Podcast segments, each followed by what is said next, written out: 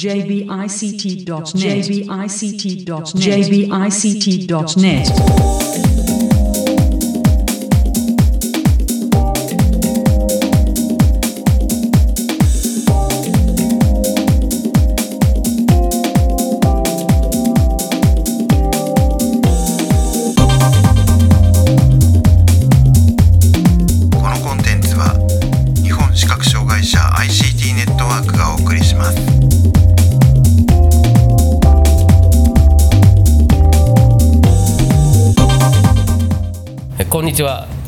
視覚障害者 ICT ネットワークがお送りするポッドキャストサイトワールド2018特集です。中根です。はい、辻です。はいよろしくお願いします。よろしくお願いします。えー今回は KGS さんのインタビューです、えー KGS の坂本さんへのインタビューの模様を早速お聞きください。えーサイトワールド 2018KGS さんのブースにお邪魔しています。KGS の坂本さんにお話を伺います。よろしくお願いします。よろしくお願いします。えーとまず今年の、えー出展内容を簡単に、はい。えーご案内いただけますあかそうですね。今年は、えー主に柱として3つあります、はい。え1つは「オアカムマイアイはい。という、まあ、スマートグラスが1つ。あとは、えーリニューアル版の、えー展示ラベラーについて。はい。あとは、えーと新型ブレイルメモスマートのお話と,、えーと BM スマート用のあユーティリティの Android 版について、はい。うんこの3つが、えー今回の柱です。はい。えー、とじゃあまあ一つずつ伺っていきたいと思いますけれども、はいはい。えー、とまずオーカムマイアイこれ結構、えー、と何社さんか今回出展されててそうそうですねはい。でどこに行っても結構やっぱりあの注目されてる感じがありますけど、はい。坂本さんご自身も結構使ってみたありこれはね結構使いました。えー、とどどんな印象ですか？率直に。ああそうですね。あのなんと言ったらいいかな。えー自分でまあ結構郵便の仕分けとか、うん。そういうのをしてみたんですね、はいはい。であの確かに全部は読めないんだけれども、ん。あの少なくともいるものかいらないものか、ゴミとして捨てていいものかどうか、うん。それは確実に分かるんじゃないかなと思うんですね。大事な書類かどうかは分かる、それだけで十分価値があります、ね。ああると思ってます。うーん。あそうですか。そうですね。で、店さんのメニューとかダメですか？ね。飲食店のメニューはね、あのーやってみたというか、なんか僕が注目したのは、その壁とかに貼ってあるメニューとか読めないかなと思ったんですけど、ちょっと遠かったんですよね、そのまあそういうのが読めたりすでも、例えばこ、えー、とうちの近くの信号を渡ったところに、なんか看板があるらしいんですよね、うん。でそこでポチッと押してみたら、その看板は読んでました。あとバス停とかバス停のバスの時刻表らしいのはちょっとやっぱり解析がきちっとできてないところはあるけれども、あのなんか書いてあるなというのは分かったしだからこう使い道によってはあのとても面白いなと思ってますなるほどいいる看板といらない看板じゃない。ああまあ看板はちょっと分かんないけど、ね、看板はでもどこにあるかっていうのがまず問題だから、確かにね。だから多分僕たちはそこのなんていうんですかねこう知識が前提知予備知識が全然ないからそうですねそこが少しこう変わ慣れてくるとまた変わってくるかもしれないそうですね。印象がね。だからどっかに何か書いてあるんじゃないかって気にするようにはなってくるんですよ。うーんであのあとは眼鏡をしてたと、まあ、眼鏡をするっていうのは今までしてないからあの最初はこう違和感があるっちゃあるけれども慣れてくるとそんなにすごいこう仰々しい格好してるうん。眼鏡ではないし、ん。あとはなんか一般のサングラスとかにもつけるアタッチメントがあるそうなんで、視覚障害の人結構ねそうやってサングラスをしてこうみ見見た目を気にしてる方もいらっしゃるから、うん。そういうのにつけるとなかなか面白い使い方ができるんじゃないかなって期待をしています。なるほど。これオーカムは KGS さんはこうあれですか代理店みたいな形であそうですね、ま使うような。あ、そうです、なるほど。それでまあ今回。はい、デモとかもされてるということですね。そうそうですね。はい。えー、とそれから続いて、はい。えーリニューアルされた展示ラベラ展示ラベラーですね。これは何がどうリニューアルされたんでしょう？ははい。えー、とこれ、まあ、価格自体は未定です、あはい。で発売時期が2019年中の,、まあ、あの春とか、うん。そこら辺かなと思います、はい。で、えー、と USB 接続は今までできてましたが、えー、と Bluetooth で接続ができるようにします。なるほど。でこれで、えー、と少なくともまず今までの Windows パソコンからは、まあ、Bluetooth を使って、えー、と自動転訳をして、うん。ラベルを印刷する。うんっていうのはあの一つ、はい。であとは、えー、とこの機種からは、えー、と iOS での専用アプリを作ってその iOS から、えーデータを送ると印刷をしましょうということを考えてます。ただあの一応あきちっと話しておくと iOS の場合は、えー、と自動転訳はしないので、えー、と昔の点字ラベラーもそうでしたが点字のルールで花を打ってあげて、えー、とそれで、えー、とラベラーに送りましょうと、い。いうことになると思います。なるほど、はい。まあ、当然その Windows からもそういったその点、えっと、転訳ではなくて自分で、えー、なんですかね点字データそうですね。で作ったものを送ることがあできるんですよね、のー今もその自動転訳して、その結果が別のウィンドウ出てるわけですけど、はい。そこをあの6点入力で修正をするとか今でもやっています。はいはいはい、はい。なるほど。じゃあまあ、えっと新しいポイントとしては Bluetooth 対応ということと,、はい。えっと iOS 予定という、はい。そういったところなんですはい、そうです。はい墨字はやっぱ出ないそうなんですよね。墨字での印刷はできません。そのなんだろうえっと、僕は子供がちっちゃい時には子供の持ち物によくその展示と墨字でラベルをつけたりしてたんですけど幼稚園とかラベルつけなきゃいけないですもんね。墨字がを入れたいっていうこう話はまあよくある話なんですよね。まあなかなかそこまで手が回ってないというか行きつけてないっていうのがん今の状況かなと思います。はいそして、えー最後あもう一つあったのが、えー、とグレールメモのスマートのの新型に。新型あそうか新型の話がまずあります、はい。これはどういった、はい、これは、えーとえー去年もモックアップを出していましたが、えー、と今は、えー、と少少し少し動く状態のものがあって、えーとまあ、基本的に中身はブレールスム今もスマートの今の状況と今一緒な、あものなんですが、えー例えまあ、製品になった時には、えーとまあ、ハードウェアの改良が結構主で、モバイルバッテリーを使えるようにするとか、あーまえー、と今まではキーロックスイッチがなかったのでキーロックスイッチをつけましょうとかあのキーロックの機能はあったんですけど、スイッチではなかったんであとはキーロックスイッチをつけましょうとか、えー、と外付けマイクを使った録音ができなかったので外付けマイクも使えるようにしましょうとか。あのキースイッチが触って分かりやすくように変更しましょうとか、えー、と PC から USB 給電で使えるようにするとか、えーまあ、そういう、まあ、ハード周りの変更が、えーお主に、えーやろうとしています。なるほど。はい、でババッテリーとかも、えー、と今までより持ちが良くなるように、まあ、今までも8時間くらい持ってましたけども、えーもう少し長くならないだろうかっていうようなことを中のバッテリーを変更したりして、えー今やっているところです。なるほど。これあれでしたっけ？サイズが少し小さいやつそうですね。今置きましょうあはい。ああいますそこに。これでいいかなあなるほど、はい。えーっと幅でいうと1 5センチちょっとかな。もうちょっとあるか1 7 8センチぐらいですかね。でえー、16セルそうですね。あの16マスというのは変わりません、はい。あの今の BM スマートと変わらあそうですね。で、えー、と今の16は大きさがこれくらいなんで、ああちょっと大きいですね。やっぱりね。幅がちょっとこっちの方が広いなそうなんですね。薄さはこっちの方が薄いんですけど。はい。なるほど。だからなかなかねあの薄くて狭くまでっていうのは難しいんですけど。まあでもその設置面積がちっちゃい方がうーんどっちかっていうと喜ばれるかもしれないですそうね。そうですよね、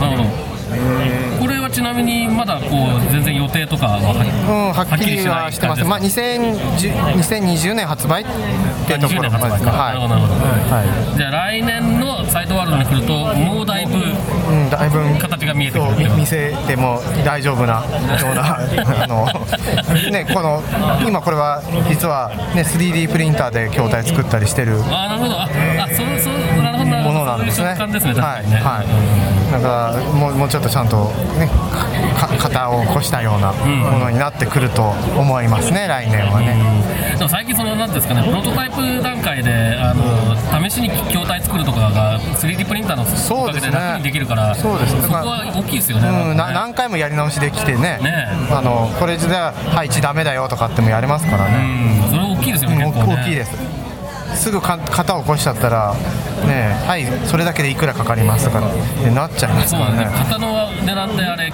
聞くとびっくりするぐらいの値段しますからねびびっくりしますからね本当に。ちょっとあの俺が出すから作ってとか言えない値あいやいや段ですからね。本当です。社内にいてもびっくりする。でもさすがあのもちろんこのブレードメモスマート関連がいくらとか全然知りませんけど一般論として本当にびっくりする値段なんですよね。そうそうですそうです車23台買えちゃうかもしれない。本当そうですね。高級会社1台とか、そうそういうレベルじゃないかな多分、はい。イメージとしては、はい。ちなみに、素人素人なのであの適当なことを言いますけれども、はい。展示ディスプレイが複数行になるとかっていうことはまだまだもっと先の話ですかねお金さえかければきっとなるんでしょうけどね、あの昔あったんですってね。あのヨヨーロッパの。ありました。はい。お金さんとか多分詳しいのかもしれないけど。もいや詳しいっつっても1回触ったことがあるぐらいで実際に使ったことがないんで、ええ私も私は触ったこともないけどね。それこそなんかドイツのメーカーとかでありましたよね、はい、まあでも結局なんかあの、まあ、まずそのコストの問題はあるなとりあえず置いといたとしてもどういうふうにうまく使いこなせるようにするソフトを作るかっていうところのような気がしますよねそうああいうのってね。ですね。うん。確かになんか見ながら確認しながら書きたいとかっていう用途は絶対あるから、なんかほら方程式とかさなんか。まあね、でもななんとなく用途がねあのせ狭くなっちゃうから。そうなんですよね、そうするとなんかまあなそれ難しいですよねやっぱりね、まあよく言うあのね複数行は言われるし、ねあの32マス18行の展示ディスプレイ作ってくださいとかっていうのはよく言いますよね。そんねどんだけお金かかるんでしょうって感じではあります お金かかった割にそんなに使い勝手が良くないんじゃないかっていうそうそう感じは、そうなんですよね。あまあわからないってところが正直なところかな。やってみない。とわからないっていうのはありますよね。これこればっかりはその、えー、と型 3D プリンターで筐体作るのとは違って結構お金がかかっちゃうんでね。そうそうです。ね。はい。試してみてダメでしたっていうのはちょっとなかなかリスクな感じですね。うん。はい、というまあことで、えーとじゃあその新しいブレードメモスマートに関しては、はい。およそ2年後ぐらいを楽しみに、はい。そういうことで。えーまあえーとまた来年も、えー、とその経過をお届けできるんじゃないかなというふうに思いますけれども、はい。そして、えー、と最後かな、えー、とアンドロイド版用のユーティリティ。ということですけど、はい。これは何ができできるんですか、これはですね、えーとまあ、BM スマートターミナルっていう名前で Android 側で専用のソフトウェアを動かしておくと、まあ、そのソフトの中で閉じた状態では BM スマートの音声と展示転訳機能を使って、ある機能としては電話とか、アドレス帳の管理とか、メールとか、まあ、ウェブのブラウザーとか各種センサーの表示とかカメラとか写真を写真かあとは簡単メモっていうのがあるんですけど、まあ、そういうプあのもの機能を使えるようにしましょうと。あのだからトークバックとかに依存するんじゃなくて、はい。えー、と BM スマートターミナルっていうのは最初に起動しておく必要があるけどもじゃあその中は、えー、と BM スマートの展示転訳機能と音声で使えますというようなアプリをリリースしようとしています。なるほど。これはつまり、はいえーとアプリまずこの BM スマートターミナルって Android 側にインストールして起動して、はいそうです。で起動した中で今言われたような機能が使えるんだけれども、はいはいはいはい。操作自体はタッチスクリーンの方でやる操作は BM スマートでやります。あ操作も BM スマート、はいだからキーボードを使ってそうですそうです。やってそして、えーとはい。い、ろんな、まあ、表示されるものが音声と展示で BM スマート側で確認できるははいそうです。あーなるほど、まあ、なんかあのちょっとしたた例えばメモを作ったりとかっていうようなことだと、はい。それで十分ななんかいけそうな感じがそうですね、あとこれをやってて、ああおーっと思ってるのは、はい。えー、と音声入力を、Android の音声入力をいろいろ活用して、はい。例えばこのターミ BM スマートターミナルが動いているときに、BM スマート側はテキスト編集にしておいて、えーとまあ、キー操作をすると音声認識が起動するようにしてあるんですね、はい。そしてあの喋ると BM スマート側のテキスト編集に、えー、と漢字かなまじり文が入入るんですよでこ要するにその BM スマートの入力方法として音声認識が使えるっていう状況に、まあ、なっていてこれはまあ一つの入力手段としても面白いのではないかなと。あのであのひどく認識精度が悪いんだったらどうしようもないんだけども結構今悪くないじゃないですか音声認識がね。そうなんですよ。あのなんか僕らが一生懸命漢字を書くより実はマシなんじゃないかっていうことも説はありますね。あるので場合によっては。うん、だからここら辺はうまく利用できるしていける。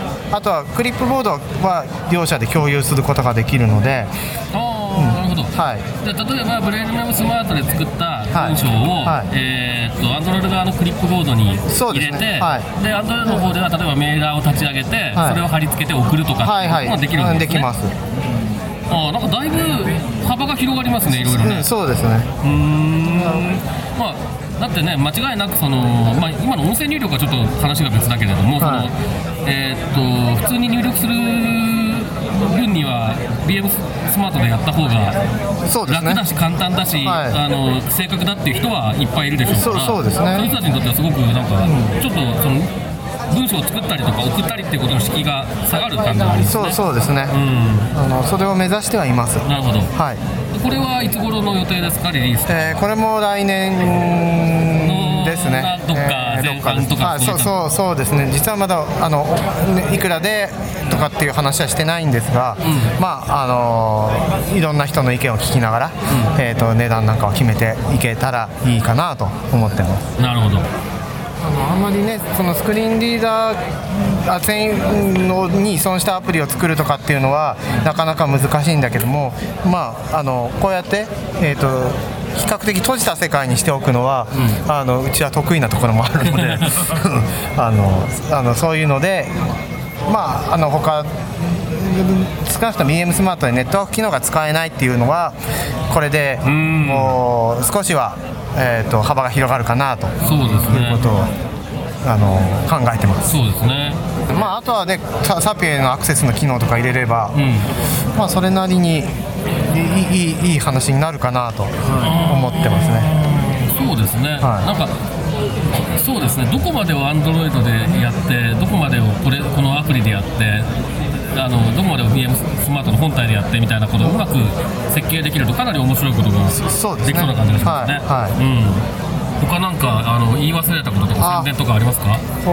他はそうですね。明日のセミナーの話は別にそうですね、今言ってもしょうがしちゃってるないですね、まあ、あそういう意味で言うと、あのサイトワールドの時会期中だと2回ぐらいセミナー、多分やられてると思いますけど、そうそうです。あのまあ、今、ご紹介いただいたようなものとかを体験する機会とかっていうのは、サイトワールド以外にもなんかあったりしますか？そうですね。あの日本展示図書館で月1回に、まあ、BM スマートの体験会っていうのをやっているので、はい。えー、とそういうのに来ていただけるとままああのこの Android ユーティリティ見せてくださいとかって前もってっていただけると準備をすることができると思います。はい。でこれは日展さんの方に問い合わせ？そうそうそうですね。あの申し込みはに日本展示図書館にお願いをしているので、えー、とそちらに申し込んでください。はい、わかりました。はい。はい、えーここまで、えー KGS の坂本さんにお話を伺いました。どうもありがとうございました。あありがとうございましたはい、ということで KGS のインタビューでしたけど辻さん。はい。えーっと展示ラベラーがあのーちょっと楽しみだなって思いました、あのまああのーこれまで使ってた展示テプラが使えなくなったのであのーその代わりというかまあ、もちろん機能的にはあのす墨地の部分が出せないとかいうことはあるんですけれども、えーその代わりとしてこう便利に使えるんじゃないかなっていうのを感じました。はいあとはあのプロトタイプっていうかなんだっけモックじゃないですね。あれ動いてましたね。動いてましたね。あの新しい、えーブレールメモスマート、少しちっちゃめのやつでしたっけ？そうですね。横幅がちょっとちっちゃくて厚みがちょっと出たっていう。はい。これも、えー、と2020年ぐらいでしたっけ、ちょっと楽しみだなと、えーあのオリンピックにはぜひ携帯したい一品だな 熱で溶けるかもしれませんね。あ夏ですからそうそうそうですね。はい。